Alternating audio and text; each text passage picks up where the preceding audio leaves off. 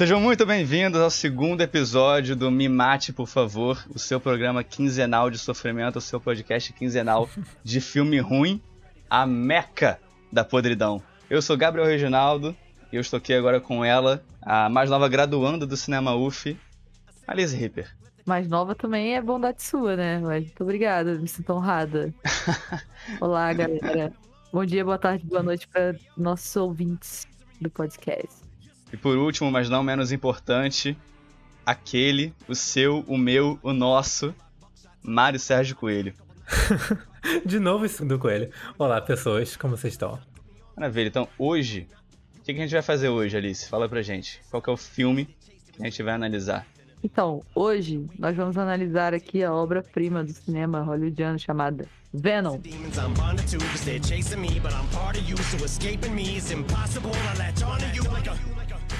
Eu lembro perfeitamente do dia que eu vi esse filme do cinema, porque eu estava acompanhado do senhor Gabriel Reginaldo. Uh! E a gente assistiu esse filme fazendo cara de cu. E no final, quando a gente estava vendo os, os créditos rolarem, e a gente viu que tinham três roteiristas nesse filme, eu lembro que o Gabriel falou: três roteiristas pra escrever essa merda? Exatamente, três roteiristas pra escrever essa merda.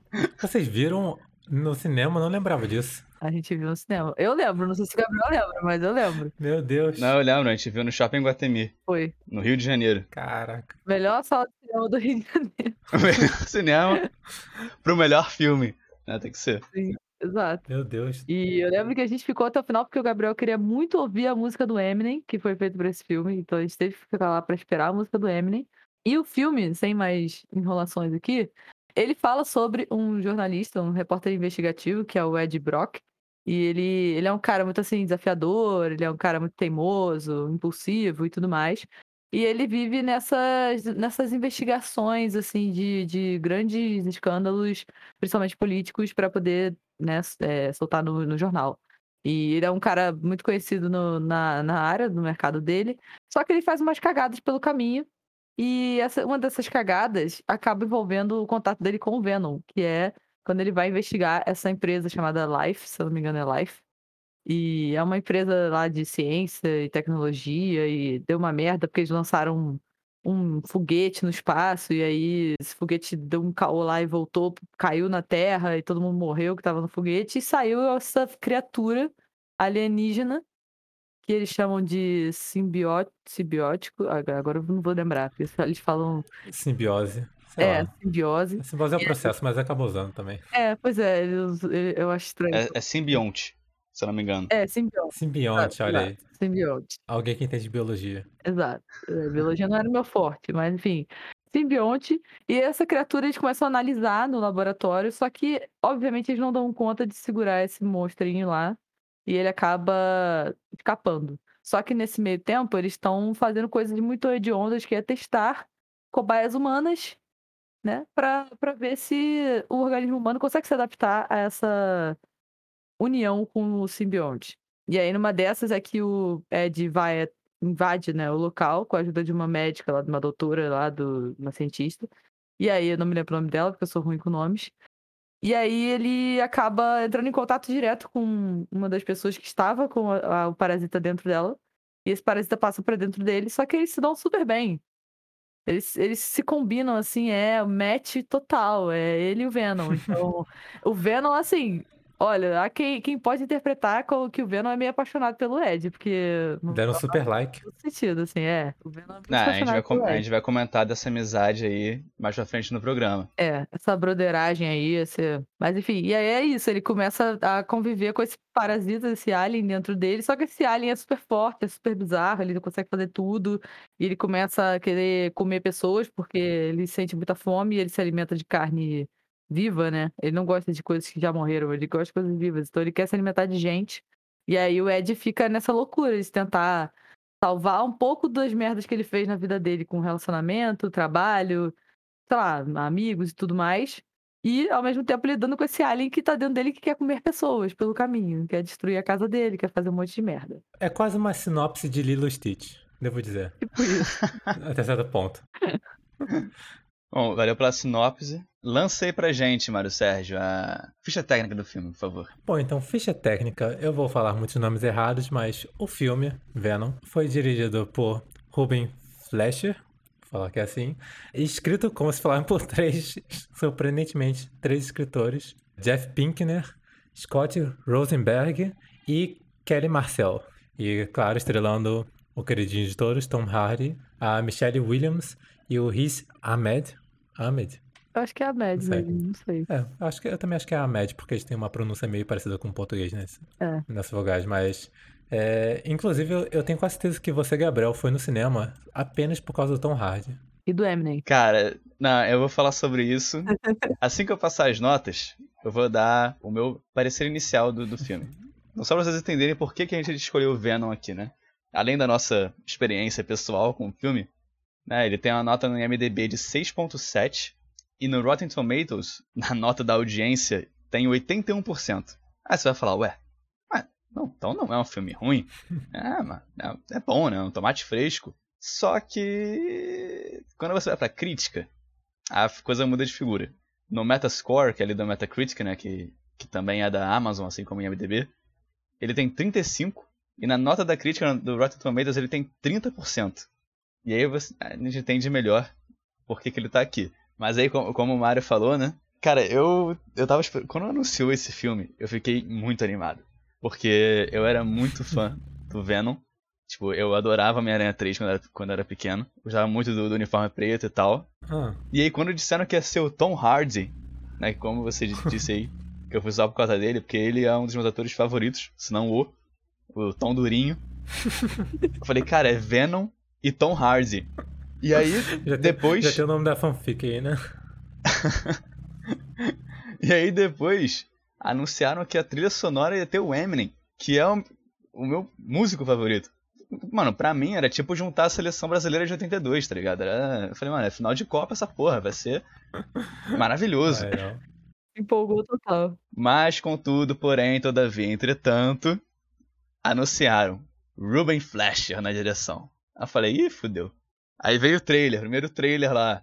Aí aquela frase do Venom, né? Ah, vou cortar sua cabeça e você vai voar por aí como um, um cocô ao vento.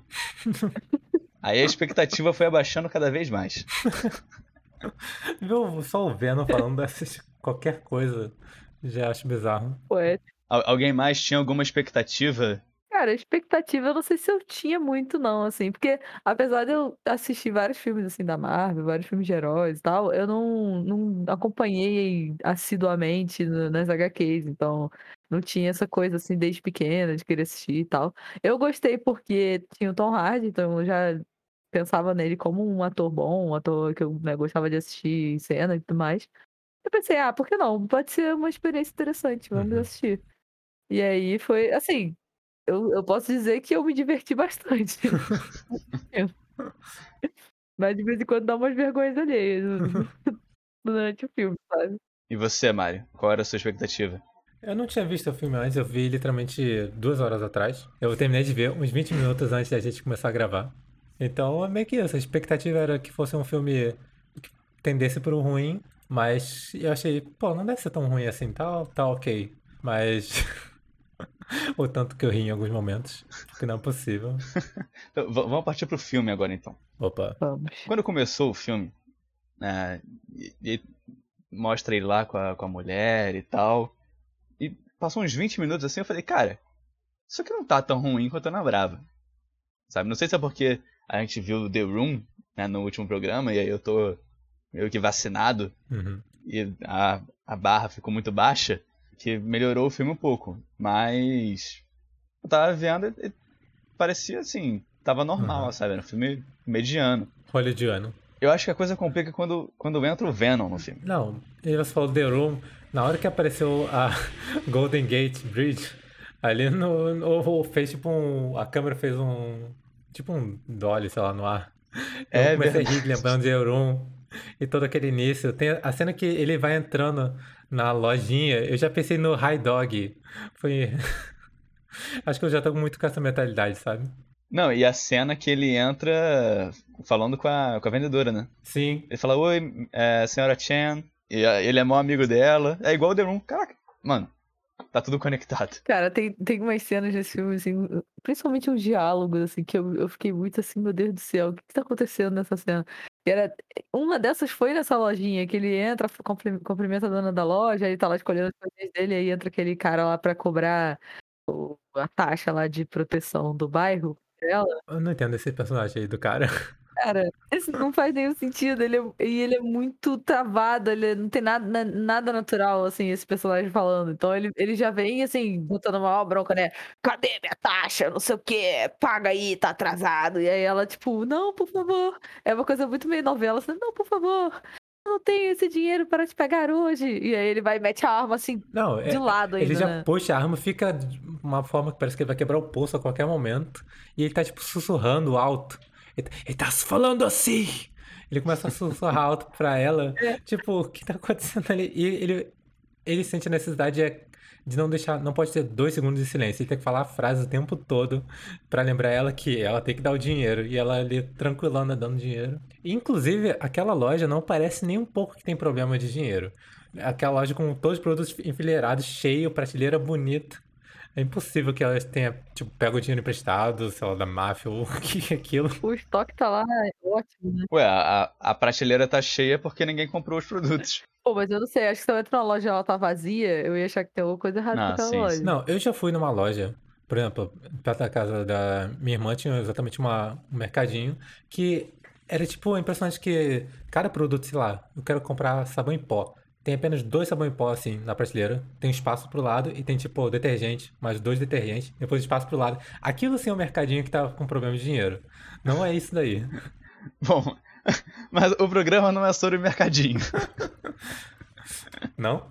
Eu sei que assim, eu já vi essa cena já com uma certa vergonha alheia, assim, de, daquele bandido principalmente, daquele cara, assim, botando uma bronca, e eu fiquei assim, meu Deus, não, não, não tem nada a ver esse cara falando desse jeito, assim, tipo, é aquilo, pa- parece que ele tá falando justamente pro, pro Ed escutar lá no final da loja, né, porque só tem eles três na loja, não tem mais ninguém na loja.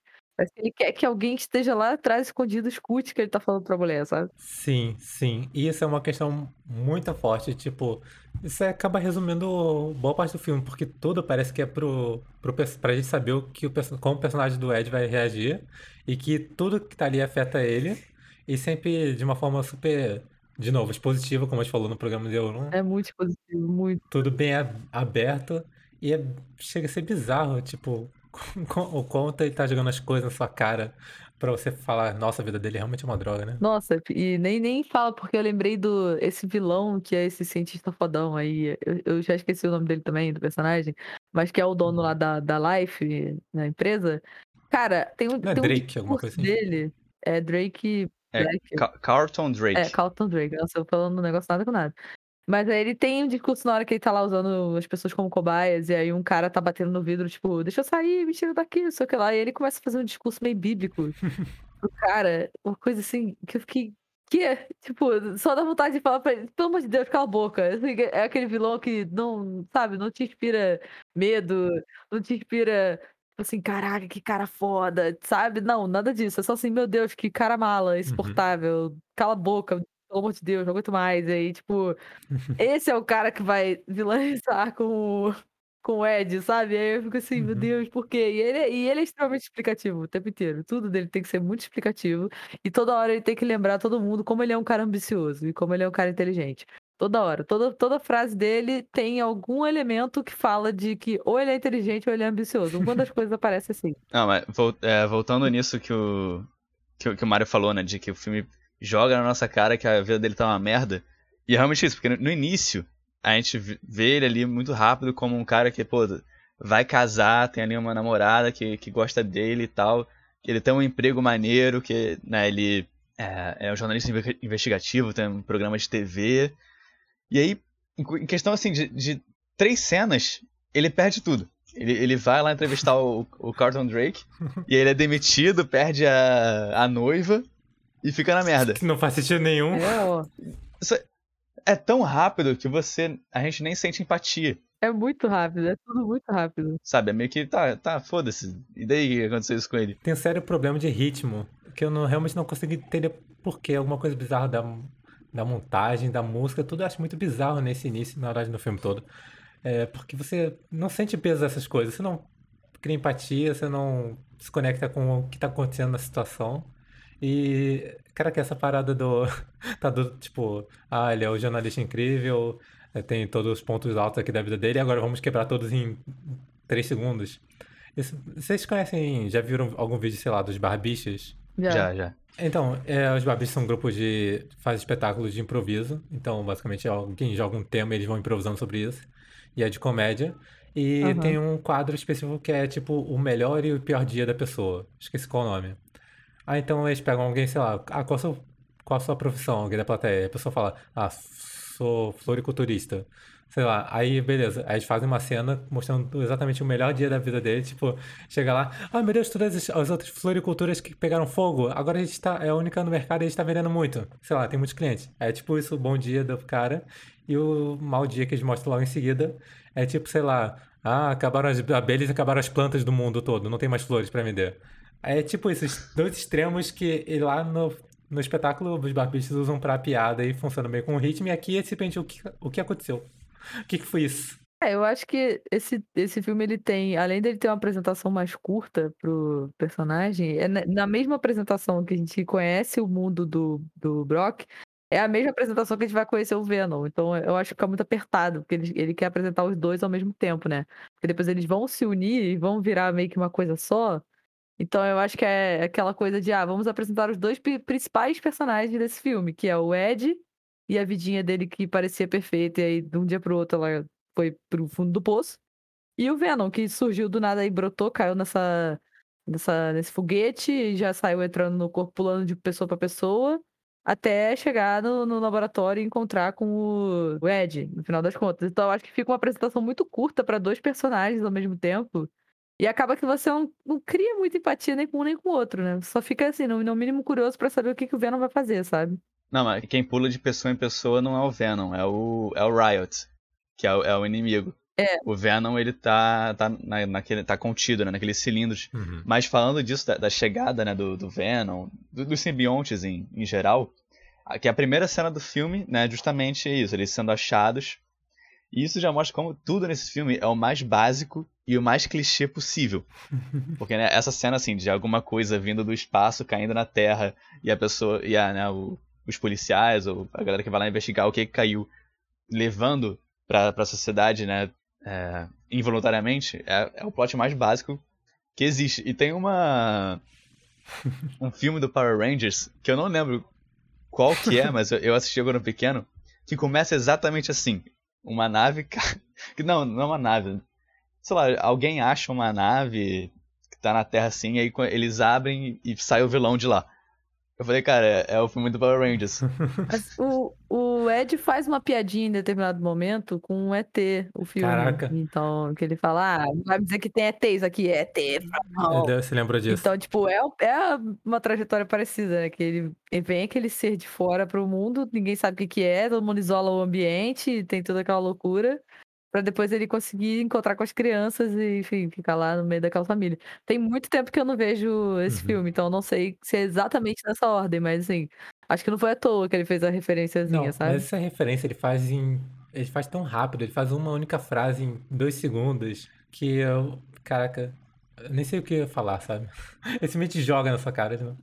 E falando em piadinha, é incrível como nenhuma piada do filme funciona. Tipo, é, nenhuma. nenhuma piada. nem- eles não- não acertam nenhuma piada, cara. É incrível. Eu não sei como que, que eles conseguiram isso. E o roteiro, ele é tão. né, os diálogos eles são tão ruins que nem o Tom Hardy consegue tirar alguma coisa boa dali. Caraca, o Tom Hardy virou um mau ator nesse filme. Não, ele não é um mau ator, jamais. Não, nesse filme. Mas. Nós não falando que é culpa dele. Mas nesse filme, cara, ele não. Eu não gostei, não. Eu acho que ele não acertou. Ele ficou muito afetado, tá ligado? Toda hora parece que ele tá. Sei lá, mano. Tô- eu tô até desnorteado. Tô, tô desnorteado com o filme. Tom Hardy se enfia em umas produções, às vezes, que eu não entendo o que aconteceu com ele naquele momento, assim. O que, que ele passou pela cabeça dele quando ele resolveu participar. Tem um, um filme dele que eu não lembro o nome, é ele Chris Pine, se eu não me engano, e a Reese Witherspoon. E aí, tipo, os dois ficam brigando por ela, e eles são, sei lá, espiões, agentes especiais, negócio desse. É. E é uma palhaçada. Guerra é guerra. É, é uma, é uma palhaçada também. Eu fiquei assim, cara, o que que Tom Hardy tá fazendo nesse filme, velho? O que aconteceu com ele? Tá sem grana? O que que houve? Boleto. É, mas assim, eu acho que do Venom, o que eu acho mais divertido é a relação dele com o Venom. Apesar do Venom Aham. ser uma parada super forçada, acho que a melhor parte do filme é essa, sabe? É você ver o bromance lá deles dois, Sim. assim, no, no filme inteiro. Tipo, o Venom querendo fazer coisas absurdas e ele tentando, assim, fracamente resistir. Porque o que, que que ele pode fazer contra o Venom, né? No, no final das contas, sabe? Se o Venom quiser comer uma pessoa, ele vai comer uma pessoa, sinto muito. O que, que você acha? Mas é bom, eu gosto da. Eu gosto das cenas do Venom gritando com ele do nada, e ele só se assustando, Não. assim. No meio do, do ônibus. Fome! Ele levanta correndo, assim. Não, pra mim é. Tipo isso. Pra mim, o Venom é a, é a pior parte do filme, cara. Porque. Não, mas. Tudo bem, só pra não dizer que não tem nenhuma piada engraçada, quando ele vê o Venom pela primeira vez é, no espelho e dá um gritinho, essa parte eu ri. Ele faz um. Ah! Ele dá um gritinho muito fininho, assim. Esse foi engraçado. Não, é incrível como, como ele só se apaixona pelo Ed, assim, do nada. Ele, ele quer destruir o mundo inteiro, ele quer, né, sei lá, pegar o foguete pra destruir a porra do mundo inteiro, trazer um exército de Venoms. E aí ele desiste, porque agora ele é amigo do Ed. Não, ele não. Ele é amigo não, do porque Ed. ele fala a frase mais importante do Venom é porque no, seu, no meu planeta eu sou um perdedor igual você. Incrível, cara. É a empatia ali, né? Do, do, do Venom com ele, assim, eu sou um merda tanto quanto você, que legal. Tem um amigo. Cara, E, e aí ele gosta da Ana, da Ana também. Tipo, sei lá, tem, ela, ela, eu acho que é um momento que ela fala pra ele, entra no carro, assim, meio que manda ele entrar no carro pra ir pro hospital, pra tirar o Venom de dentro dele, ainda tem isso.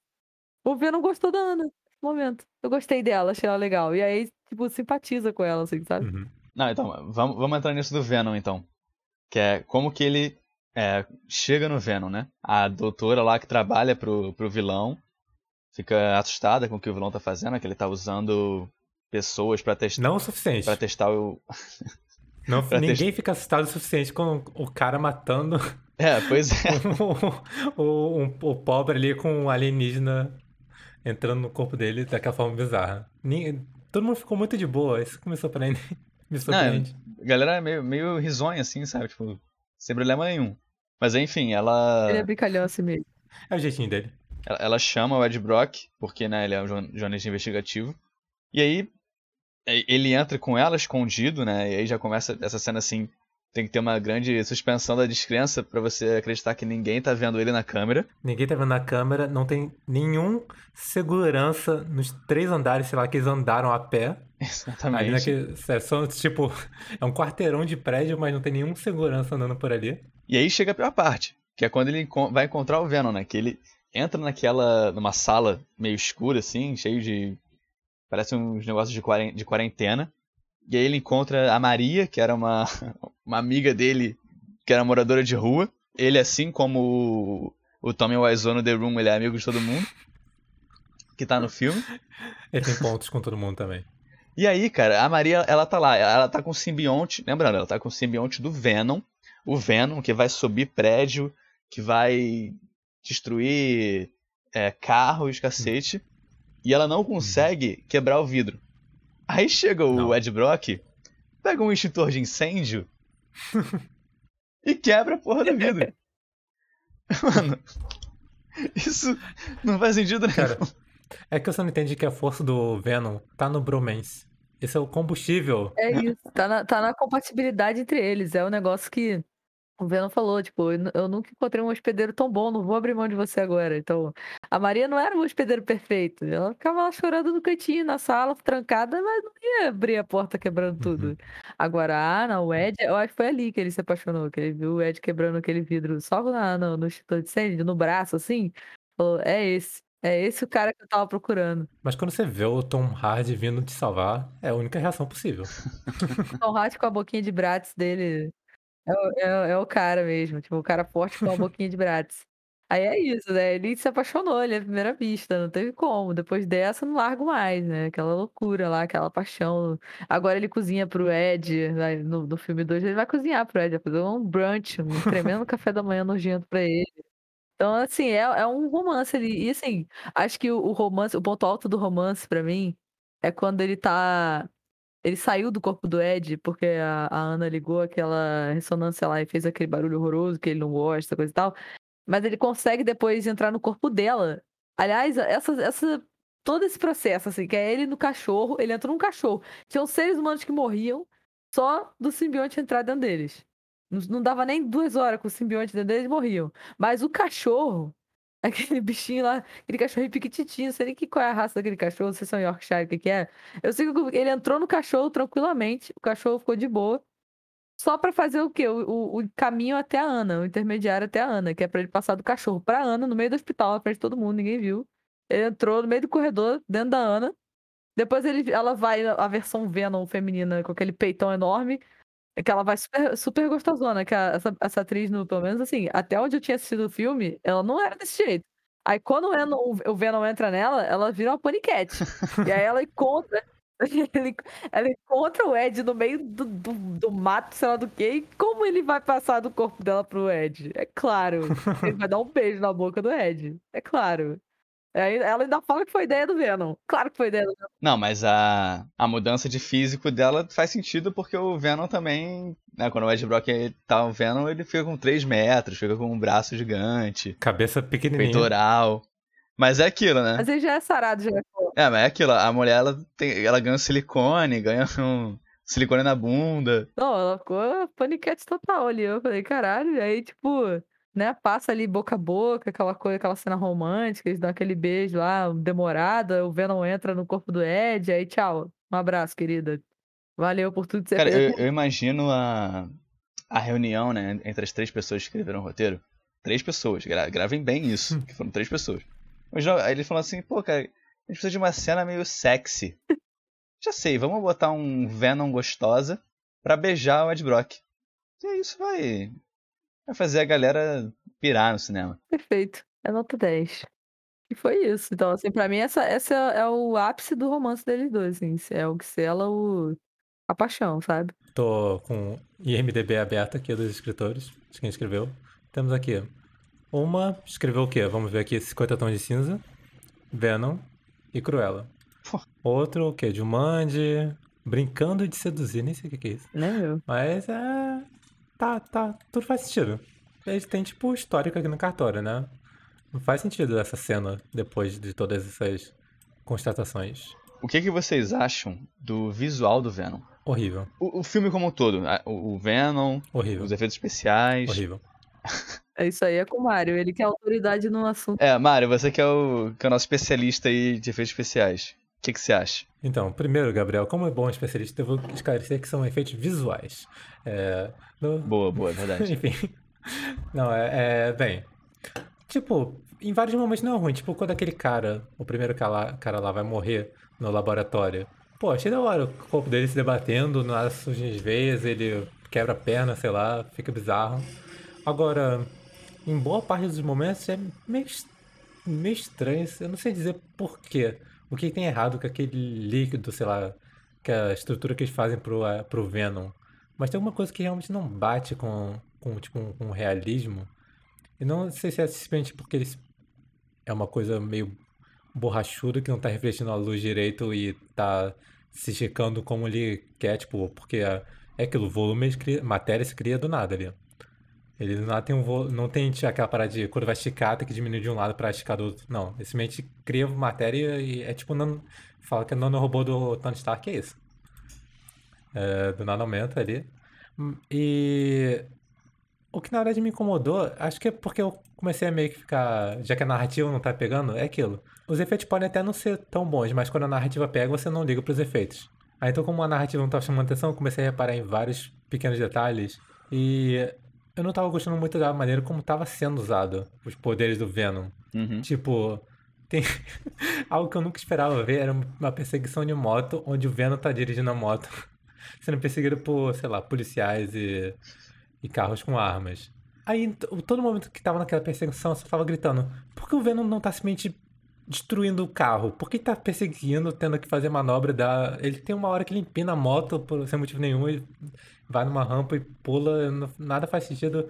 Que, tipo, fica só um espetáculo que não é justificado, sei lá. Eu acho que é só problema da narrativa, na verdade. Não tem problema pra falar dos efeitos, é problema narrativo. Cara, mas o Venom já falou, ele era o perdedor lá. Então aqui ele vai se exibir mesmo. Vai mostrar como ele é foda. Ele vai bater no cara que toca guitarra ali do outro lado do, do vizinho guitarrista, é isso. Só porque pode. Não, mas, cara, eu, eu não consigo gostar do visual desse Venom. Tipo assim, sei lá, Não, é. pa- parece que ele tá besuntado, sabe? Parece bodybuilder quando vai em competição é, e tem que é- passar é óleo direção de, de arte. óleo de bebê. não, não sei, mano. Parece que ele tá lubrificado. É muito estranho. Eu, eu prefiro o visual do Homem-Aranha 3 Eu prefiro também. do que desse. Eu prefiro. Até porque no Homem-Aranha 3, muitas cenas eles gravavam com maquiagem. Né? Eles faziam o, o rosto dele em CGI, mas quando o, Topher Grace, né, que era o ator, ele, ele ficava com a, com a cara pra fora assim, as partes do Uhum. Venom, aquilo lá era maquiagem. Sim. Né? E tinha roupa também né, feita. Então, por ser, por ser essa mistura, você tem uma sensação mais realista, né? De que, que tem uma pessoa ali realmente. Porque o tempo todo eu tava olhando, eu falava, cara, isso é só um, é um bonecão de, de computação, sabe? Não, é, e sempre que in- integra realmente os efeitos práticos com os visuais é quando realmente a- fica realista a parada, fica convincente. Até para os atores na hora de interpretar a cena, quanto pra gente que a gente vai ver, ou para os artistas que vão fazer depois, porque eles têm referência. Ali provavelmente não tiveram referência de como era deveria comportar, se comportar esse material naquela luz ou naquele ambiente. Simplesmente falaram, coloca aí, e alguém teve que quebrar noites aí fazendo aquilo, porque com certeza deu muito, tra- muito trabalho, e eu tenho certeza que tem, tipo, vários artistas frustrados com esse filme, Ah, com certeza. é, em alguns momentos. Mas, mas Omar, acho que você tocou num ponto importante que acho que seria legal explicar aí pra quem tá ouvindo, que, que não é da área de cinema, qual que é a diferença entre efeito visual e efeito especial? Efeito especial são efeitos práticos. Por exemplo, vai ter explosão de algum carro, vamos realmente explodir um carro real. Agora, efeito visual seria não vamos explodir um carro, vai matar o ator, então vamos simplesmente explodir um carro no 3D. Ou por questões de orçamento, porque às vezes não dá também, né? O, mesmo que o, o custo de estúdio sejam caros, ainda fica mais barato do que realmente explodir um carro ou fazer alguma cena específica. Mas acaba que da forma como a indústria meio que, principalmente a hollywoodiana, tá seguindo o caminho de vamos só filmar e no 3D conserta, eh, várias vezes ficam aquela história de deixa pra pós e a gente faz tudo isso na pós. Aí, sei lá, é por isso que os Vingadores, a roupa deles vai ser 3D, ao invés de simplesmente, ter a roupa ali. Pra simplesmente ficar mais fácil e mais barato pro custo de produção. Aí, que acaba sendo um problema também. Isso, isso é engraçado, né? Porque 15, 20 anos atrás era mais caro fazer em CGI, né? E hoje em dia, tipo, é mais, é mais barato. Tem até cenário de fundo, né? Tem vários, vários ambientes, várias locações que parecem ser locações, e aí depois a gente vai descobrir que foram feitos com efeitos especiais no, Uhum. no fundo, sabe, da imagem. Era tudo tela verde e só colocaram lá o fundo do local. Então eu sempre fico muito surpresa com esse, porque eu não consigo pegar. Eu fico sempre assim, nossa, tipo aquele da Viúva Negra com a. Com a outra personagem da Helena, elas duas conversando num barzinho, assim, e aí, tipo, quando eu descobri que aquele fundo era falso, Uhum. era tela verde, eu fiquei muito mim, Eu caí muito naquela. Eu falei assim, nossa, eu jurava que isso era a locação mesmo, assim, do bar, sabe? Aham. Eu fico assim, caraca, mas por que estão fazendo isso com locações, assim, também? Será que é tão mais caro levar a equipe pra, pra um estúdio, pra uma locação? Tipo, é Hollywood, sei lá, né? Às vezes nem é porque se- é mais caro, às vezes pode ser mais caro também se pagar uma indústria boa pra produzir efeitos, dependendo, mas pode ser por questão de tempo mesmo, realmente questão de levar as pessoas pra locação, é, ter toda a equipe. Agilizar, né? É, às vezes tem um cronograma que já estão atrasados e vão simplesmente joga isso pra lá, então. É, e isso deixa mais caro, né? Porque você tem que levar o pessoal, pagar passagem de avião, estadia, comida. E aí fica- acaba ficando mais caro, né? Depois dessa, desse desvio, voltando ao filme do Venom, Alt-tab, é, tem que ser igual o The Room. tem. Mas no final eu realmente não gostei do visual mesmo. Tipo, eu achava bizarro sempre que ia mostrar a transformação dele também. Porque, primeiro que, pra mim o Venom, ele, como ele hospe- é alguma coisa que de um hospedeiro, é, pra mim ele devia meio que se adaptar meio que à fisionomia da pessoa, só que de uma forma mais bombada, ou como ele quiser lá, sei lá. Só que realmente parecia que esse pente enchia o peito de ar e com uma cabecinha pequena e os olhos, que eu não gostei dos olhos, aquela língua parecia muito falsa também. Nada fazia sentido É.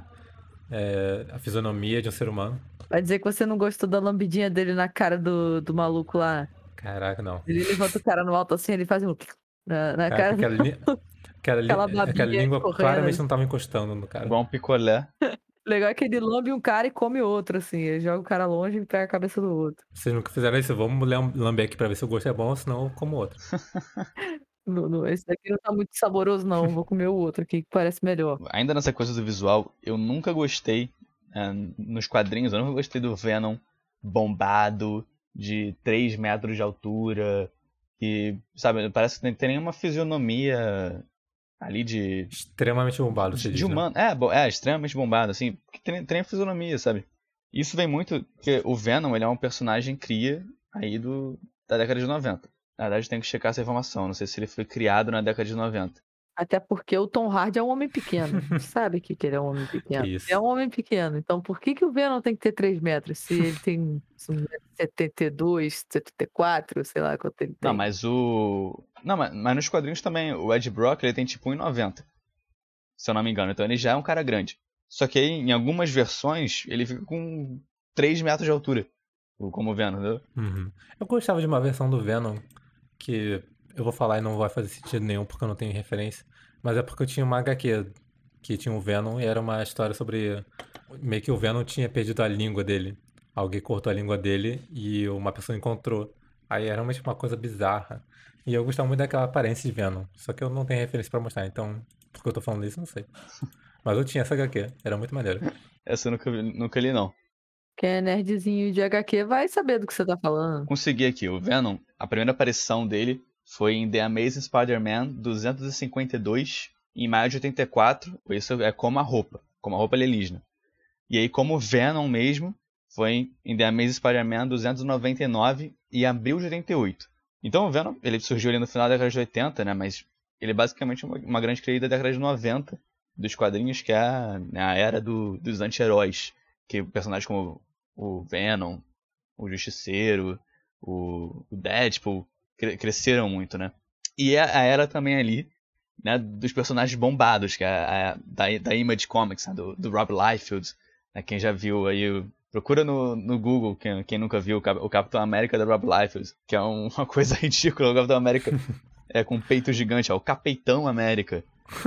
Um clássico. Então o Venom vem dessa época do, do personagem é, muito forte, muito grande, Peitinho de pombo. Gente, é pombo. Só que eu, eu nunca gostei de quando eles, eles exageram né, nessa, nesse tamanho dele. Até o, o, o Venom do, do desenho clássico né, da década de 90, cara, é, é- o visual é melhor do que, do que esse. Sabe? Porque você, vê, você tem a impressão de que tem um- uma pessoa ali. E quando vira uma coisa muito, né, muito distante da, da gente, a gente tem, tem dificuldade de criar de criar empatia, de criar medo, né? medo pelo, pelo personagem.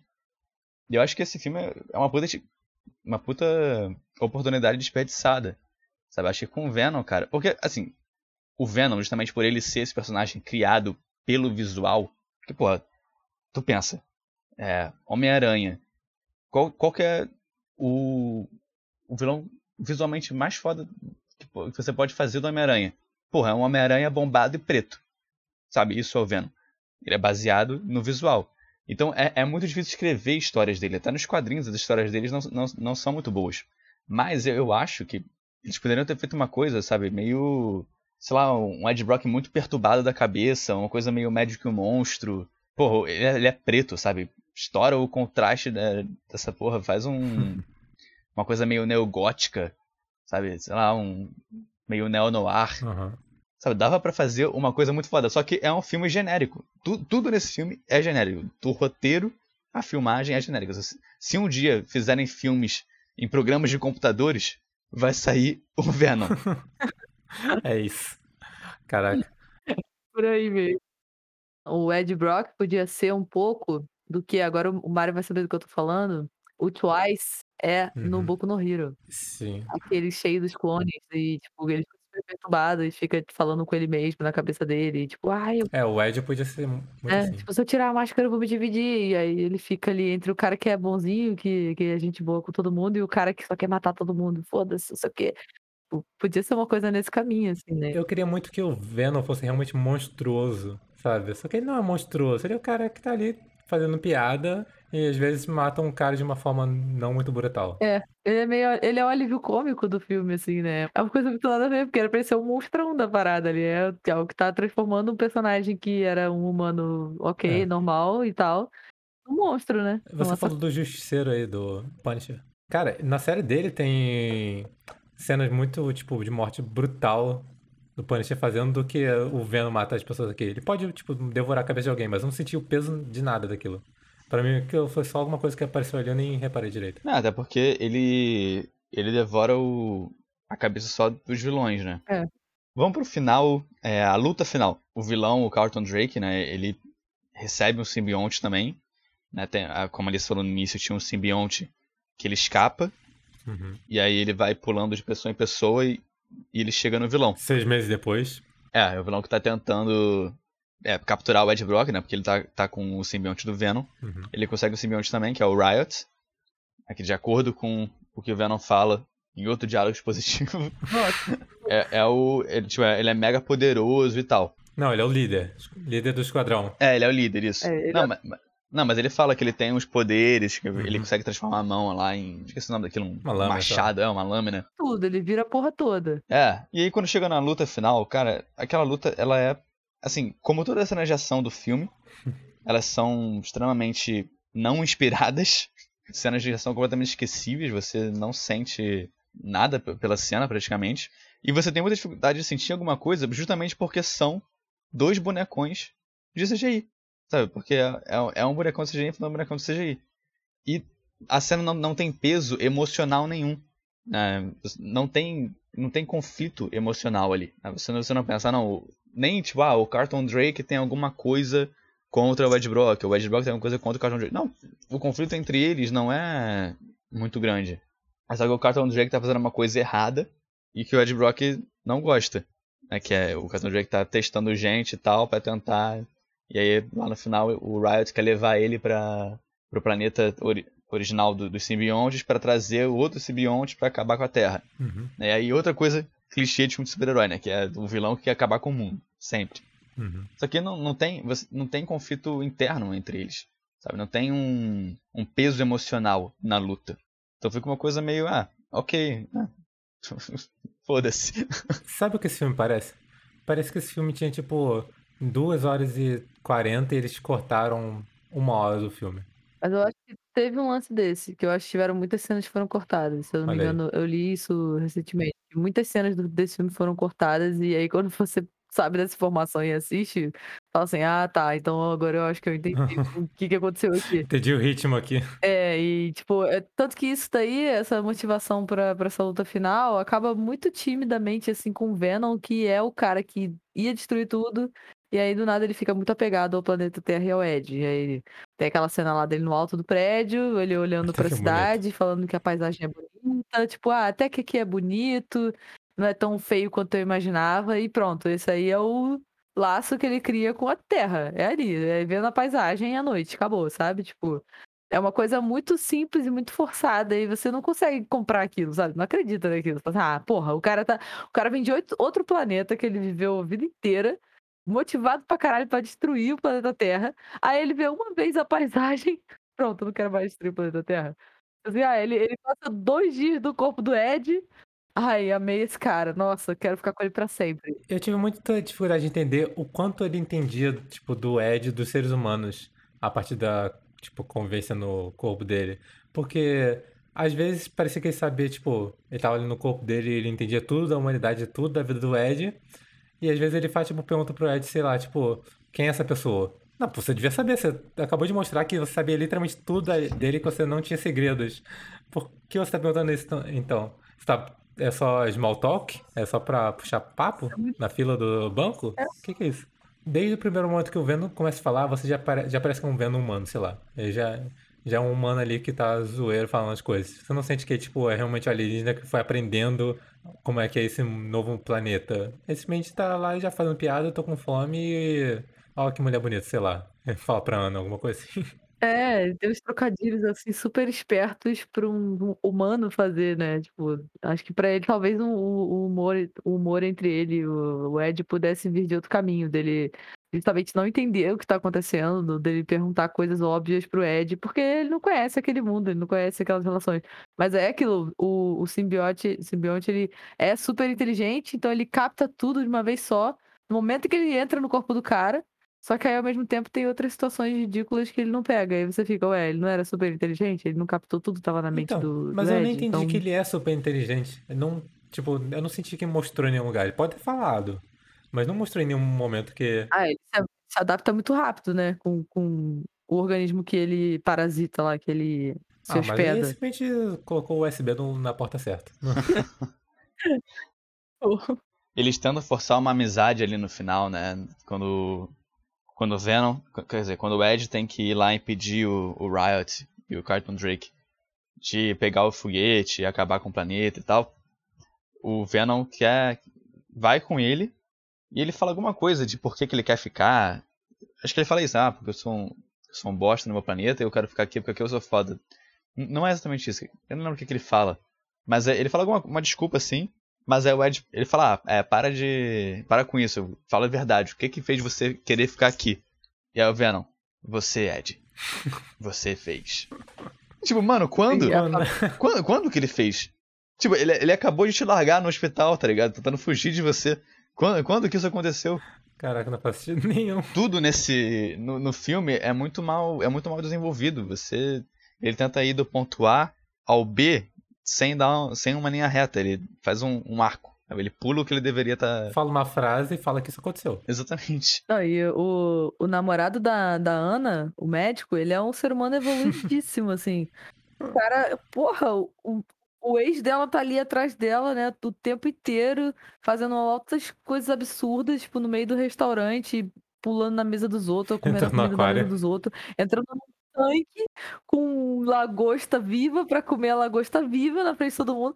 E o cara tá tranquilão, assim, não, eu sou médico, ele é meu paciente, vamos levar. Puxou pra ele, tá ligado? A responsa, assim, ele é meu paciente, vamos levá-lo pro. Não, é- ele é tipo um neurocirurgião, não é? É, e o cara, assim, ele, é, ele não tem defeitos, né? Ele é uma pessoa maravilhosa, uma pessoa incrível, super paciente. Pessoa maravilhosa, que é, que é traída. No- ali na cena que a mulher é Venom. E, e, assim, ele não fica com medo do Venom. Ele tá lá tratando do cara, ele sabe que tem uma coisa estranha, ele sabe que tem um parasita, uma coisa fora do normal, mas ele não tá com medo do Venom. Caraca, não, tem, tem uma cena. Caraca, eu não entendo. Caraca, não faz sentido nenhum. Na, só na verdade, não faz sentido nenhum a atitude de nenhum personagem desse filme. O, o cara que tava lá operando a, o, a tomografia lá, sei lá qual é o nome daquilo. Ressonância magnética. Ressonância magnética. Aparece o gráfico, tipo, o desenho do corpo do Tom Hardy ali na tela, com alguma coisa bizarra negra se remexendo no corpo dele. E o cara não pensa em falar, pô, tem uma coisa errada aqui pro médico, tá ligado? Ele só ignora e e deixa o médico ir atrás do paciente que saiu correndo. Não, cara. Apareceu um Tipo- alienígena na sua tela ali. Nem pra ele pensar, pô, isso aqui tá esquisito. Acho que esse cara comeu alguma coisa meio que não caiu muito bem nele, Não. não. Olha que tem, que tem uma massa aqui. chefe, eu acho que esse cara comeu petróleo. Não, então, nenhum daqueles personagens parece que trabalha na função que eles estão trabalhando. O Tom Hardy, ele não é um jornalista. Não tem nada da fala dele que parece de jornalista. Pode ser investigativo, pode ser descolado. Nada que ele fala parece nada de jornalístico. Nenhum termo, nem nada. Frases genéricas, né? Qualquer um poderia falar ali no filme. Pra... Os especialistas de laboratório não falam nada demais. Em nenhum momento eles falam nada técnico direito. Eles só ficam tipo, é. E aí? Olha só, matar pessoas é ruim. E olha só, alguém matou- morreu ali. o doutor vê o, o, o, alienígena saltando do corpo do Tom Hardy ali naquela cena que ela. A Ana descobriu de alguma maneira lá milagrosa, que eu não lembro, que o som afeta a criatura. E tirou do corpo dele. Ele fala, ele fala. Ele fala. É, o Venom conta pra ela. Isso é incrível. Ele conta pra que. O Ed fala pra ele ela. Mas como o Ed sabia? Eu não lembro disso. O Venom fala pra ele. Não, não, esses são sons de não sei quantos megahertz são horríveis pra mim. Ele fala, ele fala 40 mil reais a 60 mil reais é ruim pra mim? Ele fala isso? Fala, ele, ele fala, fala literalmente isso. Caraca, eu não lembro disso. Tem essa frase no, no filme. Que bonito. Ele dá informação pra ela. ela não é nem assim, ah, ah, ela é uma pessoa muito curiosa, né? Muito corajosa, foi lá, descobriu a informação de alguma forma, entrou na, no- na, na base lá científica deles que estavam tendo as pesquisas e achou alguma coisa. Não, ela só recebeu aquela informação de graça Uhum. pra ela, assim, no meio da história, com o próprio Venom contando pra ela. Olha só, você quer me deixar fudido? Bota essa, essa frequência aqui sonora, eu vou ficar maluco. E me coloca numa sala com uma porta de vidro frágil, que com certeza enfresta em todo quanto é ponto naquela sala, que eu vou ficar preso ali. Eu- caraca. Não, e não precisava, tipo, não precisava dessa informação, porque ela falou, ah, vamos fazer uma ressonância magnética de novo. E aí o Venom fala, não, sem ressonância magnética. E aí o Ed fala pra ela, não, a ressonância magnética faz mal pra ele. Bem, até aí, Uhum. ok. E aí depois vem essa informação. Aí eu penso, pô, Só que não precisaria. imãs são ruins pra ele. Já com essa informação, ela já ia saber que, que a ressonância magnética ali ia fazer mal pra ele, sabe? Uhum. Não, é super didático pra ela. A informação ela vem mastigadinha, assim, pra você poder usar contra o Venom quando você precisar, sabe? Que bonito. É, é, é tudo muito didático. Até essa coisa do, do Venom, que eu tinha mencionado do Venom falar pra ele, ah, você, Ed, você, você fez eu ficar aqui. E essa frase, cara, ela me lembrou Esquadrão Suicida, o de 2016. Ah, que eu não. não vi, felizmente. No final, quando, quando o cara do fogo vai se sacrificar, né? Que ele fala, ah, eu não, já perdi uma família, não vou perder outra. tipo, irmão, você tá dois dias com esses filhos da puta aí. que porra de família é essa? Caraca. Eu vou soltar a bola aqui, mas eu não, não quero cumprir ela, tá? De ter um episódio sobre esse Esquadrão Ah. Suicida. Boa Vai ser sorte. a primeira pra quem vez que eu vou ver esse filme também. Um dia tem que ter, um, um dia vai ter. Sim, tem que ter. Meu Deus do céu, esse filme também é. Eu acho que ele ainda é pior do que o Venom, sei lá. Eu acho que eu passei mais raiva vendo ele do que vendo o Venom, sabe? O Venom eu consegui rir várias vezes. É tipo quando eu fui ver Aquaman. Dá pra eu rir vendo Nossa, o Aquaman. cara. Foi, pô, foi muito divertido. Cara, não, Aquaman eu ri muito. A- Aquela cena do sino. Desculpa, quem tá ouvindo que não, não viu Aquaman não vai entender. Cena que o sino cai e ele dá um. Ele dá um tackle no, no sino e faz um barulho tipo. Tim! É muito escroto. É, mas não é esse filme hoje, né? É. É, ma- mas Aquaman pode aparecer aqui. Quando Aquaman 2 lançar, a gente faz um, faz um de Aquaman. É isso. E, e a galera vai ficar bolada, porque. A galera, né? Se tiver alguém ouvindo a gente, Uhum. da- daqui a um ano, quando, quando o Aquaman 2 lançar, que o Aquaman o pessoal gosta, cara. A gente que. E ó, o o Esquadrão Suicida eu joguei na roda porque saiu o Uhum. 2, né? Pelo menos no saiu o 2. Que isso? Censura aí o que ela falou. Não, mas eu, eu passei mais raiva com o Esquadrão Suicida do que com o Venom, porque pelo menos o Venom no trailer já dava pra entender. É. Sabe, tem cheiro de merda, parece merda, provavelmente é merda. O trailer do Esquadrão Suicida era uma obra-prima, sabe? Era uma coisa assim, fantástica. O filme se vendeu todo com os teasers que eles foram lançando, e as artes e tudo mais, e a galera. Não, o trailer era incrível. Eu, eu tava achando maneiro, mas eu tava ficando com medo. Eu falei, pô, cada hora tem uma cena nova aqui. Essa porra daqui a pouco não vai ter mais filme pra assistir. Eles estão botando tudo aqui agora no teaser, no trailer. Daqui a pouco não tem mais filme. E foi exatamente o que aconteceu. Depois que eu não fui ver, eu falei, é, todas as cenas razoavelmente interessantes estavam no teaser. E agora não tem mais o que assistir, sabe? Bom, voltando ao, ao Venom. Vendo um filme tão bom que a gente começa a falar mal de outros filmes. Não, o filme é tão incrível que a gente tem menos coisa pra falar de Venom do que de The Room. O The Room, ele cativava a nossa atenção.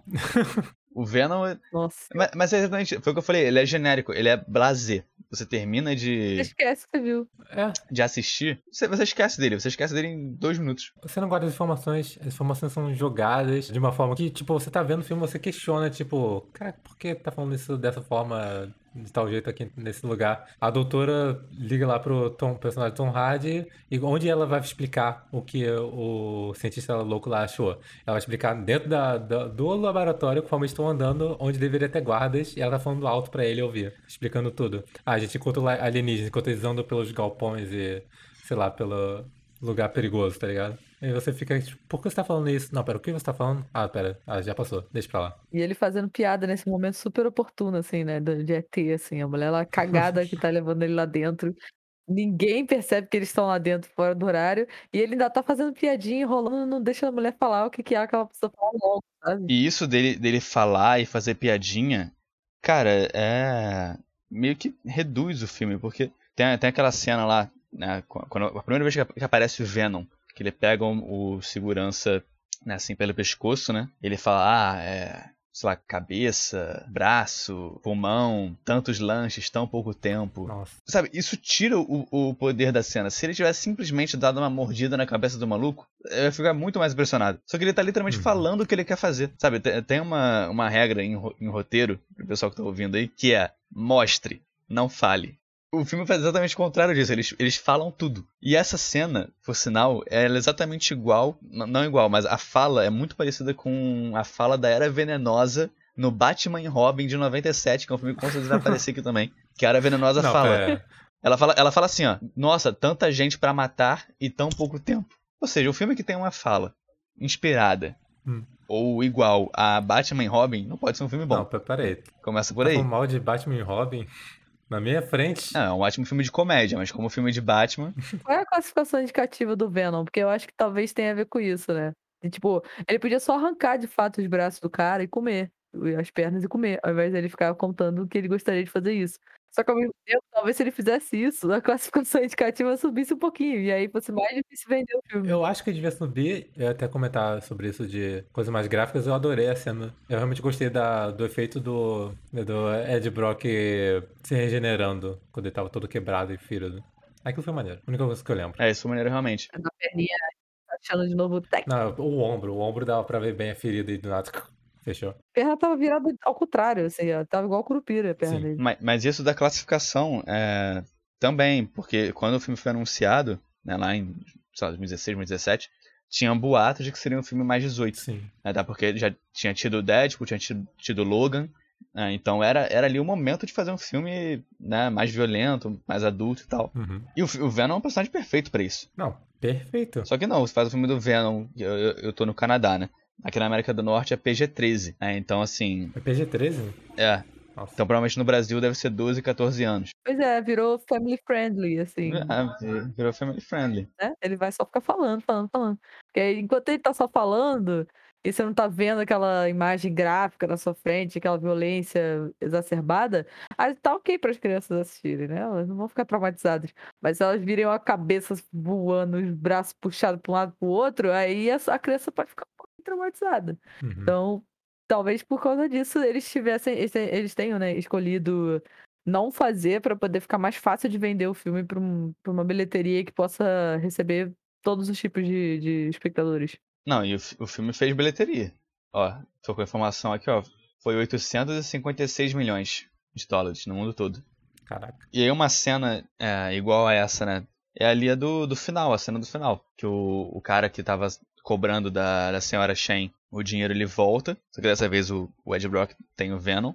E aí o, o Venom aparece, né? E fala com o maluco, ah, se você voltar aqui, eu vou comer a sua cabeça, comer seus braços, arrancar sua perna, e você vai ficar, vai voar por aí, como um cocô ao vento. Caraca, isso não faz sentido nenhum. Essa cena. Caraca. Parece xingamento de criança, né? Tipo, seu cocôzão. Não, e, não, e ele falou, tipo, ah, ah ele tá ah, ele- o, o Ed Brock fala, tipo, ah, aquele ali você pode devorar. Aí fala, beleza, vou devorar porque eu estou com muita fome, tô passando dias, meses, sei lá, de fome aqui, porque você não deixa. Aí chega um cara e começa a ameaçar, não faz sentido nenhum. Exatamente. E, cara, e tipo, quando ele devora o cara, a reação da, da senhora Shen, sei lá o nome dela, é simplesmente tipo, meu Deus. Não, cara, o cara acabou de perder a cabeça na sua frente, foi devorado por um alienígena que era o, o seu cliente favorito ali, sei lá. E entra aí uma, uma problemática temática dentro do filme. Porque um pouco antes dessa cena, o Ed tá falando com o. com o Venom, né? Ah, você não pode comer quem você quiser. Né? Porque tem muita gente boa no mundo. Você só pode comer pessoas ruins. Ele fala, "Ah, mas como é que eu vou saber quem são as pessoas ruins? Ah, é. Aí fala, "Ah, você sabe, Você é muito sente." fácil de saber, você vê a diferença, você sente e tal. E aí o cara entra pra assaltar a mulher. Então, implicitamente ele tá dizendo ali que o cara automaticamente é um monstro e merece ter a cabeça comida, sabe? É, um- é uma visão bandido bom, bandido morto, né? Sim. É isso que o filme tá propagando. Eu adoraria que fosse essa, vi- essa visão do ponto de vista se a gente visse o Tom Hardy realmente um- uma pessoa perturbada, um sim, cara, sim. Um, um personagem realmente complicado que tende para essa visão, que aí sim ele vai combinar com o Venom. Pô, seria lindo ver eles dois nesse aspecto monstruoso e preto e branco da, da vida, tá ligado? Da- Exato, exato. Do bom e mal. Não, é. Mas não é isso, ele, ele fala como se fosse uma verdade universal que todo mundo, todo mundo sabe, todo ser humano sabe. E uma dúvida é, aquele cara era afinal só um assaltante recorrente daquela vendinha do mercado? Era alguém que realmente, tipo, ela devia? Ou porque, tipo, ele se era alguém que ela devia, então aquele cara não é o chefe. Aquele é o assaltantezinho, então é o, o- é o ralé que vai ali pra cobrar. Então tem alguém por trás, não tem? Eu entendi que ele meio que cobrava uma dívida ali, foi o que eu entendi. É, Eu acho que é como se fosse uma espécie de milícia deles, assim, de ah, é, é o, pre- é o valor que ela paga para proteger a região. Então, para que ela seja assaltada, aqueles caras ali tomam conta da região, afastam os assaltantes. Só que aí eles cobram uma taxa. E aí a taxa é essa taxa meio aleatória que o cara quer, o quanto ele quer, né? Ah, meu ponto era, então matou o cara ali, então ela ferrou a, ferrou a vida da senhorinha. Porque aí sim que ferrou pra ela, ferrou pro mercadinho, porque vão vir os caras, o resto dos caras, depois pra cobrar ainda mais. O cara morreu na loja dela. E eu não tô dizendo aqui que, ah, o, né, pra quem pode estar ouvindo aí, eu não tô dizendo que, ah, o mafioso lá, que ele pode, talvez seja mafioso, a gente não sabe, que ele necessariamente é bom. Tô dizendo que não é, é nenhum nem, nem outro. Tem vários motivos pra, pra pessoa entrar no mundo do crime, e aí, isso é uma coisa que o Homem-Aranha 3 mostra, que é o, o vilão lá, o Homem-Areia, que é justamente, né, que ele, entra, ele vira criminoso pra salvar a filha dele, que tem uma doença e tal. Até nisso o Homem-Aranha 3 é melhor do que, do que o filme do Venom. E também lembrando, não é só porque uma pessoa é, tipo, má, não quer dizer que ela deve ser devorada por um alienígena brutamonte. Exatamente. É, tem essa questão também, né? Tem direitos humanos aí, que temos que reforçar né, né, nessa época que a gente tá. Mas assim, para dizer que o filme não tem nada de, de legal, teve duas cenas que eu, que eu gostei. Nessa cena, do final aí, quando ele, quando ele tira, né, fica, fica metade Tom Hardy, metade Venom, e ele fala, We are Venom. Isso eu achei maneiro. Isso eu achei legal. Ah, mas é. Pô, nós somos Legião. Não, visualmente, visualmente foi legal. Teve a, metade da cara com a outra metade. Foi, foi, foi bacana. O, o enquadramento ali de, de baixo pra cima. O conceito eu acho bonito. Eu consigo imaginar que o concept art tava bonito, mas ali eu não achei bonito, não. tipo, o conceito é bonito, o que eu vi na tela não tava bonito. Essa é a cena do filme, né? Essa é a cena do Venom. É tipo, agora somos um só. Eu, eu e eu, Ed e eu, Venom. Somos uma pessoa só, uma coisa só. É. É uma frase pra amarrar a história toda, né? É legal como é massa velho, entendeu? É, é massa velho. Fala, ah, bacana. Mas não é nada com peso narrativo, né? Uhum. né, que torne o filme melhor. E outra cena também é, é o. Quando o Ed tá querendo. No meio do filme, mais ou menos, que ele quer entrar lá no jornal que ele trabalhava pra deixar um, do- um celular na mesa do chefe dele. E aí, aí surge uns agentes e tal, sei lá. Tá com um gás e fala, ah, máscara. Aí copy. Aí o, o Tom Hardy fala, ah, máscara. Aí o Venom, copy. Tipo, eu só achei uma sacada legal também. Mas, de novo, assim, é só massa velho. É só pelo, pela ação. Não é nada que torne o filme melhor. Uhum. Nada que tenha piso. Eu, eu adoro essa cena que ele, ele quebra a porra toda, aí ele bota um papelzinho, tipo, faça a coisa certa, uma setinha pro lado, e larga celular dele ali, foda-se. Tipo assim, o celular dele não tem um- uma senha, não tem um- uma trava, né? O cara sabe a senha dele, sei lá, foda-se. Abre aí meu celular, descobre o que tem no meu celular, que é a prova. Porque assim, aonde? O que no seu celular? Qual arquivo? Imagem, o quê? É um vídeo? É o quê? Foda-se, descubra. Ele deixa lá. Você não sabe que ele formatou o celular e colocou um widget com as galerias demais ali na. só aquilo no celular pra, pro cara abrir e olhar, sabe? É igual o celular do Logan, pô. Que a mulher mostra o vídeo pra ele com.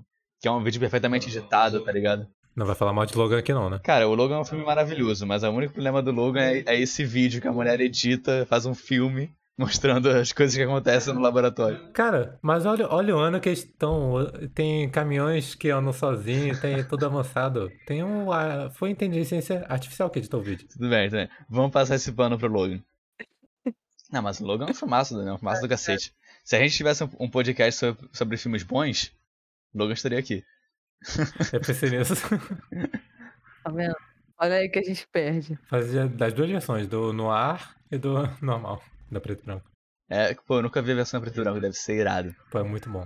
Bom, acho que podemos entrar agora nas considerações finais, né? Ah, Não, antes das considerações finais, tem algo muito importante. Vocês viram o pós-crédito?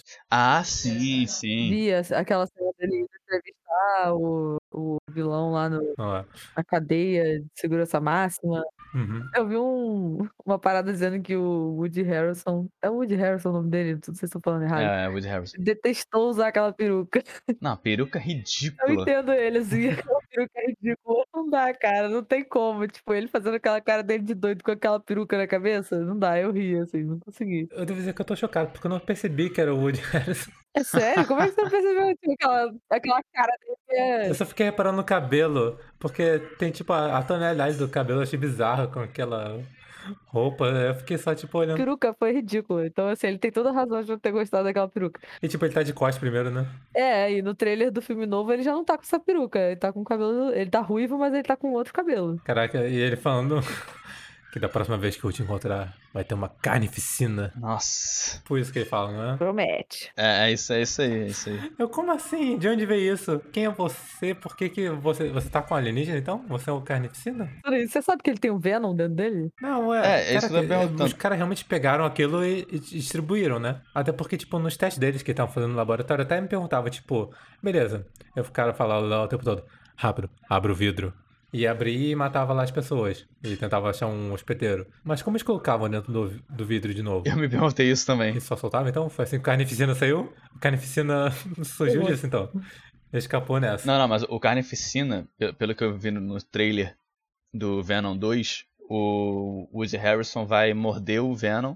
E aí, pelo sangue do, do Ed Brock, Não. ele vai. Não. É, exato. É, é tipo, é tipo um filho.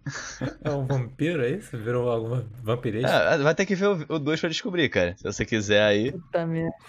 Mas assim, o 2, ele tá, tem, tem a adição do Woody Harrison, que é um ator muito bom. E vai ser dirigido pelo Andy Serkis, que pra quem não conhece de nome é o cara que fez o Smeagol, né? Barra Gollum, na trilogia do Senhor dos Anéis. Uhum. E ele, ele come- tá co- começando uma carreira de diretor agora, né? Ele fez Mowgli pra Netflix, se não me engano. E acho que o Venom é o Ele fez Mowgli? fez pra, da, da Netflix. Cara, Eu não sabia disso. eu nunca sei, porque tem dois Moglis e aí eu fico, qual é Ah, qual? não, Não, tem um. faço ideia. Tem Mowgli da Netflix? É, é, é a produção original, não é, não é o livro da selva, não. Que esse é do. Que é o da Disney, que é o. Ah, tá vendo. É o do John Favreau. Favreau. É o John Favreau. Tô muito surpreso. É, John Favreau, é, pra quem não sabe, também é o que ele dirigiu Homem de Ferro 1, Homem de Ferro 2, que iniciou o universo da, da Marvel. Qual era o nome do personagem dele? É o Happy Hogan, né? Ele, ele tá ainda, ele Happy, isso. aparece no filme do Homem-Aranha e tal, do, do Tom Holland, né? Esse. Mas enfim, o que eu ia falar do, do Venom 2 é que o filme vai ter só uma hora e meia, né? Então são 20 minutos a menos aí de sofrimento. Pelos trailers, tá a mesma coisa do, do Venom 1, né? É, Tem cheiro de merda, parece merda, provavelmente é merda. Exatamente. Mas vamos dar um voto de confiança. Esse devia estar na descrição do podcast.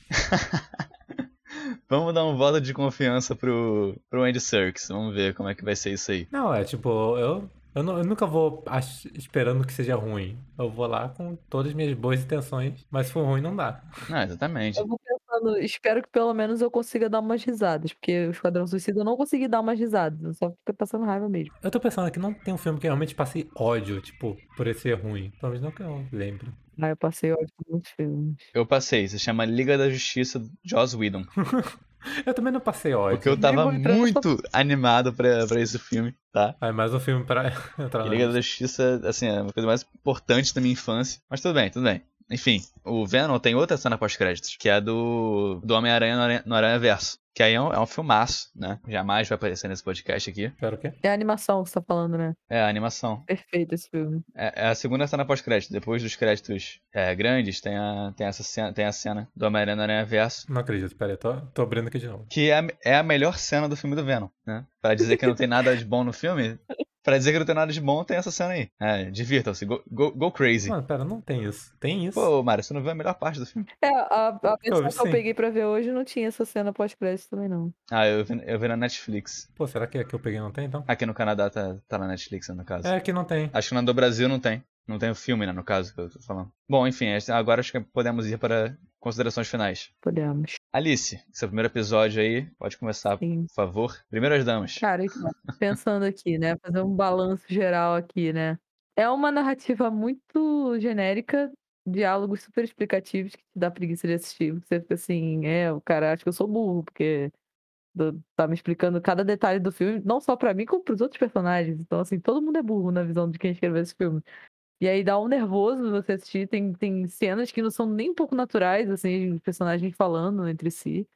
E tem essa, essa bizarrice física do, do Venom, né? Essa, esse exagero físico do Venom. Então, tem vários pontos que te dão uma brochada quando você tá assistindo o filme. O vilão dele é super basic, é, tipo, ah, nossa, não inspira medo, não inspira raiva, não inspira nada. Ele só é chato mesmo, sabe? Assim, chato e com, né, crimes hediondos, mas ele é chato. Maior parte do tempo ele é um grande chato que, sei lá, carente de atenção. E, enfim, eu acho que a, a única coisa que eu realmente me diverti com o filme, me, me fez rir, assim, É essa, esse bromance do, do Ed com o Venom. Esse lance do. Porque o Tom Hardy é um ator muito bom, e apesar dele não ter muito o que fazer nesse filme, assim, para melhorar, eu acho que o papel dele ele cumpriu ali, sabe? Então ele conseguiu trazer é, uma comicidade legal pro personagem, uma relação interessante e engraçada, né, entre ele e o Venom. Acho que, tipo, pro personagem do Ed faz sentido as, as surpresas que ele tinha e os desesperos que ele tinha com as coisas que o Venom fazia. Só que o personagem do Venom tá meio deslocado ali pra mim, né? que é aquilo que a gente já falou antes, né? Coisas que não faz sentido o Venom fazer, sabe? Mas acho que a dinâmica entre esses dois funciona minimamente, assim. Eu acho que é o que, o que me fez assistir o filme até o final, sabe? O que me fez ter vontade de terminar o filme, assim, tipo. É, é, são as ceninhas entre eles que ficam mais engraçadinhas, mas assim. Muito difícil defender esse filme, assim. Muito difícil. Porque ele realmente não. É aquilo, você, você passa um dia você não lembra do que você viu, sabe? Não tem nada muito memorável do filme que te faça falar, não, mas o Venom tem aquela cena que é foda, tem aquele personagem que é, porra, foda. Não tem. É só um filme super genérico que, sei lá, ninguém, ninguém vai se entreter com ele por muito tempo, ninguém vai lembrar e vai querer reassistir porque gostou muito do Venom, sabe? Pode reassistir como a gente teve que reassistir para fazer esse episódio, mas não escolheria fazer isso na minha vida normalmente, assim. Mas é isso. Sinto muito pelo Tom Hardy e agora pelo Woody Harrison também, que eu gosto muito dos dois. Mas é isso. Eu assisto esses filmes mais por eles do, do que por qualquer outra razão. E acho que é isso. Acho que a minha consideração final é um filme pouco memorável, muito genérico, muito explicativo e com poucas cenas que salvam, assim, no meio da narrativa de comicidade entre o Venom e o Ed. Justíssimo. Mário Sérgio, ilumine-nos com seu parecer, por favor. Bem, primeiro de tudo, devo dizer que é uma honra estar aqui e que eu acabei de ver que tinha mesmo a cena de pós-crédito do Spider-Verse. Não, nem tem nada a ver com o Venom, é isso mesmo? Não, não tem nada a ver. É só um trecho do... É, é só porque é da Sony. Uma parada? Bom, e como a Alice bem explicou, é realmente um filme é, raso que não dá para se lembrar de muita coisa. Muita coisa genérica, explicativa de formas bem jogadas, parece todo cortado, o ritmo é estranho, as piadas não funcionam. Os atores parecem que não sabem atuar, os personagens parecem que não sabem atuar nas suas próprias funções. o design é bizarro, a direção de arte dos personagens, do que tá acontecendo ali. Eu nem gosto tanto assim do Homem-Aranha 3, mas o Venom do Homem-Aranha 3 acaba sendo até bem melhor do que esse. Mas é um filme que dá pra você rir, só que não rir pelos bons motivos. É, dá, dá pra você rir dele, né? Você rir do filme. Não com o filme. É, não estou rindo com o filme. É. Bom, minha vez então. Como eu, como eu disse no início, né, o filme foi uma, foi uma grande decepção para mim, porque eu realmente queria muito que ele fosse bom. Eu adoro o personagem do Venom. Eu adoro o Tom Hardy, eu adoro o Eminem. Então, queria muito que esse filme. Eu tava torcendo por esse filme. Mas a. Né, como disse Thanos no Guerra Infinita, que é um filme que também nunca vai aparecer nesse podcast, a realidade muitas vezes é decepcionante. e o filme é uma bosta. né? E como vocês disseram, é um filme é raso. Né? O Ed, ele não tem conflito no filme, ele não tem um objetivo claro do que, que ele quer. O Venom não tem um objetivo claro. A única pessoa que tem um objetivo claro é o vilão. Ele tem até uma coisa superficialmente interessante, né? Dele estar tá preocupado com, com os recursos do, do mundo, que nem o Thanos né, com a destruição do meio ambiente. Não compare ele com o Thanos. Só que ele é muito mais raso do que o Thanos. A, a Ana também, que é a, que é a esposa do. Quer, quer dizer, a noiva, né? Do, do, do Ed Brock. É isso, é isso. Ela também não tem muito o que fazer ali no filme. Tudo no filme é meio que jogado. Né, e isso reflete na, na visão de mundo que o filme coloca no, no final ali pra gente, né? De que ah, a pessoa má é a pessoa que tá que tá roubando ali, independente de quem ela, de quem ela seja, ela merece ter a cabeça comida. Né? Isso é, mostra uma visão extremamente rasa do, do, do mundo, né?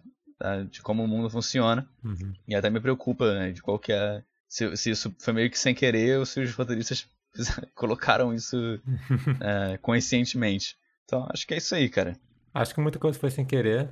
E a mensagem que eu acho mais importante, na verdade, do final é que até alienígenas caóticos de outro planeta que cometem chacinas podem se sacrificar por causa de um bromance, como foi ele explodindo os foguetes. Que o amor do pai. É, eu não falei isso do, do, do, bromance também, né? Que é completamente forçado, você não vê ele sendo desenvolvido. Nada no filme é desenvolvido. Eles falam para você que aconteceu e você tem que meio que engolir que, que aconteceu. Isso com tudo, com a edição, com a música, a música é muito superficial também. Nossa, eu ia comentar isso. Tem nada demais. Cara, eu, eu E é montado de uma forma estranha. Não tô falando da, da música do Eminem, do Eminem, não. Na verdade, a música do Eminem, acho que é, junto com a cena do Homem-Aranha, é a melhor coisa que saiu desse filme. E olha que a música nem é tão boa assim. Mas a trilha sonora Aham. A trilha sonora é completamente esquecível. Eu terminei o filme e falei, cara, eu não consigo nem cantarolar. Eu vi assim o crédito né, de trilha sonora. Uhum. Eu falei, ué, teve trilha sonora? Teve trilha sonora.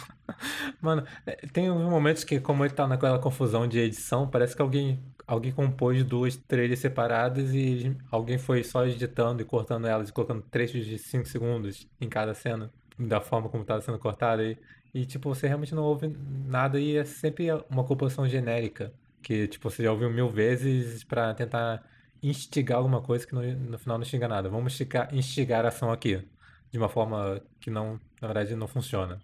Aí coloca uma música que você não se conecta e é sobre isso o filme, né? É sobre esse podcast. Não, e o pior, o compositor da trilha sonora, se eu não me engano, ele ganhou um Oscar. Ele tem um Oscar. Ele, tem, ele ganhou o Oscar por Pantera Negra, se não me engano. Ó, ele fez, ele fez Pantera Negra, ele fez Tenet e ele fez é, é, The Mandalorian. É, mas eu, eu, aqui, eu não tô, compos- não tô o compositor. Pra mim isso é muito mais direção e produtores do que qualquer coisa. Porque aquilo, o, Avatar também, ele tinha um... Você não tem noção da história do Avatar, da, da trilha sonora de Avatar. Sobre como eles contrataram realmente músicos especialistas pra desenvolver uma música culturalmente nova, misturando culturas de todo o planeta e criando algo espetacular e diferente pra uma criatura alienígena, uma cultura alienígena. E no final o, o James Cameron falou: Sabe, eu não gostei, parece muito diferente. E pegou uma música genérica de drone pra colocar no filme todo. Nossa. Tem um vídeo muito bom do canal Sideways explicando isso tudo. Em uns 40 minutos de vídeo. É um vídeo ensaio que é fantástico. Porque eles fazem, tipo, exatamente a história do Avatar de indústria americana, sei lá, começa a dominar o, povo e destruir culturalmente pra ser salvo por um- uma coisa genérica. Eles fazem exatamente isso com a trilha sonora do filme. Mas isso não está pra esse podcast, né? Nossa, que decepção com James Cameron. Mas Avatar também não vai aparecer aqui nesse podcast, porque é um filme legal. Pode ser o outro Avatar. Ah, ah não. Que inclusive o Zuko daquele Avatar me, lembra, me lembrou muito esse cientista aqui do. O último mestre do ar pode estar nesse, nesse podcast com certeza. Acho que a palavra pra resumir o Venom é desperdício. Você tem um personagem é, visualmente muito bom, que narrativamente foi pouco explorado, então você tinha muita coisa pra pra explorar, explorar dele. Principalmente que você não tem um Homem-Aranha nesse universo, então você poderia fazer basicamente o que você quisesse com ele, né? Você não tá nessa marra de, do Homem-Aranha. Uhum. Você tem um puta ator, que é o Tom Hardy. É, puta ator, atores, né, no todo, porque a Michelle Williams, que faz a, a noiva dele, é muito boa. O Riz Ahmed é um cara bom também. Você tem um diretor, tá, mediano, vai. Mas você tem um, um compositor muito bom também. Você tem dinheiro pra fazer o filme. E você joga tudo isso no lixo fazendo um filme que, assim, sabe, qualquer um poderia ter feito. Parece que a pessoa pegou ali o, o Story do Robert McKee, que é um, pra quem não sabe, é um, um livro de roteiro muito famoso. E só, se- só seguiu ali os passos que ele dá e falou, ah, é, vamos, vamos construir a história assim, ó. E ainda constrói muito mal, por sinal. Não, eu digo mais, eles não seguiram esse espaço, eles seguiram uma noção meio que bizarra de como funciona o cinema da indústria e seguiu tudo de uma forma acelerada de qualquer jeito. Não, isso, isso só- e não desenvolveu, né? O filme é tipo um bullet point. O roteiro, achei. É um bullet point, é- é- são setinhas, assim. Parece um roteiro que não foi revisado. Assim, que a pessoa escreveu uma, de uma sentada só. E aí depois ela falou assim: pronto, tá pronto, vamos gravar. É exatamente isso. Nem precisa ser um roteiro, aquela trabalho, aquele, sei lá, que você for escrever e você escreveu tipo um. Sem querer você for escrevendo conforme estava pensando, e do nada você tem um parágrafo de 15 linhas que não só tem vírgula e não tem nenhum ponto. Não faz sentido nenhum, sabe? Um monte de coisas que não tem concordância, nada. É. Concordância pra quê? Bom, alguém tem um, um último comentário a fazer? Difícil, né? Acho que esse suspiro foi, foi bom pra encerrar o programa. É. Muito obrigado, pessoal. Muito obrigado aí a quem está ouvindo, se tiver alguém. Sigam Passem a palavra adiante. É, compartilhe o podcast aí. Se você chegou aqui, uma pessoa nova aí que não conhece a gente, compartilhe nas suas redes sociais. Se quiser dar sugestão de filme ruim também, a gente tá aceitando. Exatamente. O Arsenal é grande, mas mesmo assim pode crescer ainda mais. Vá com carinho para não machucar também, né? Sigam o Mimate, por favor, no Instagram, arroba MMPF, é a sigla. Mimate, por favor, letras iniciais. Meu maravilhoso prato feito. Pode ser também. É isso. MMPF Podcast. Arroba MMPF Podcast vai estar na descrição aí. Sigam arroba I'm Not Red Luigi, vai estar na descrição também, que é o Mário. Uou. Sigam a Alice, você quer que te sigam? Pode me seguir, ué. Pode seguir. Eu tenho dois perfis, só que o que eu uso mais é o Reaper93. Porque o outro é só pra fotos que eu tiro. Então segue a Reaper93 ou a Alice Reaper, que é o de fotos dela. Me sigam, arroba o Gabriel Reginaldo. Vocês vão ver que eu sou o que acontece quando você compra o Tom Hardy no AliExpress. Comprou no Wish. Comprou no Wish, o Tom Hardy, chega eu. Ai, caraca, que fantástico. A gente vai perder todo esse patrocínio agora. E. é sobre isso, né? Se alguém quiser também aprender sobre efeitos visuais, tô fazendo live aí. Ah, É sigam o Mario na Twitch, é verdade. Tem, tem como seguir na Twitch? Nem sei. Tem. Exatamente, seguir. Então sigam o Mario na Twitch. Tá vendo que eu sou gamer, né? Eu, eu uso a Twitch pra caralho. É gamer. Sigam a banda Deck, arroba Deck Oficial. Olha, vai soltar tudo agora de novo. Solta qualquer coisa. Alice, tem alguma conta que você não usa há uns dois anos? Posso aí também. Vai estar tudo na descrição. Segue aí o flogão, tá ligado? É isso. É isso, galera. Muito obrigado. E lembrem-se, se tem cheiro de merda e parece merda, é o quê? Provavelmente é merda. Valeu! We are Venom.